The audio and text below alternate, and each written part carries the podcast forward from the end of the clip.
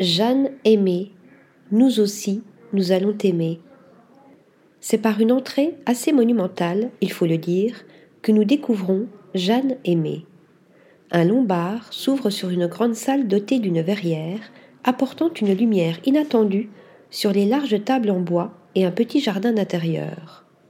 Derrière le nom intrigant de ce restaurant, ouvert récemment, nous découvrons, au fond de la cuisine semi-ouverte, le chef Sylvain Parisot, passé par l'Astrance, Fulgurance et la Marine à Noirmoutier.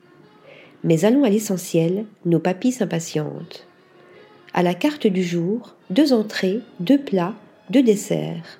Précisons tout de même, la cuisine est de saison, bio et responsable, une partie des produits provenant de l'épicerie Humphries, l'un des trois associés. Nous débutons avec un chou farci aux pieds de cochon, poireaux, carottes et bouillon de poule. Dès l'arrivée de l'assiette, nous savons que ce sera gastronomique.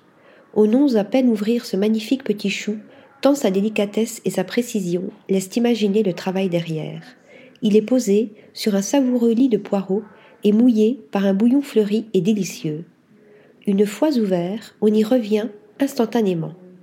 Un mets qui provoque une véritable explosion en bouche et éveille un brin de frustration à la fin de la dégustation.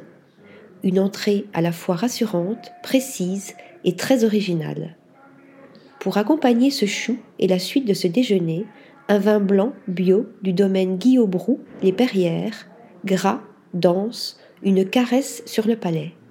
Idéal pour le magnifique merlu rôti à la cuisson parfaite, risotto de chou-fleur, un délice, pesto pistache, céleri rave au barbecue et une bisque de coquillage aussi exquise que le bouillon de poule.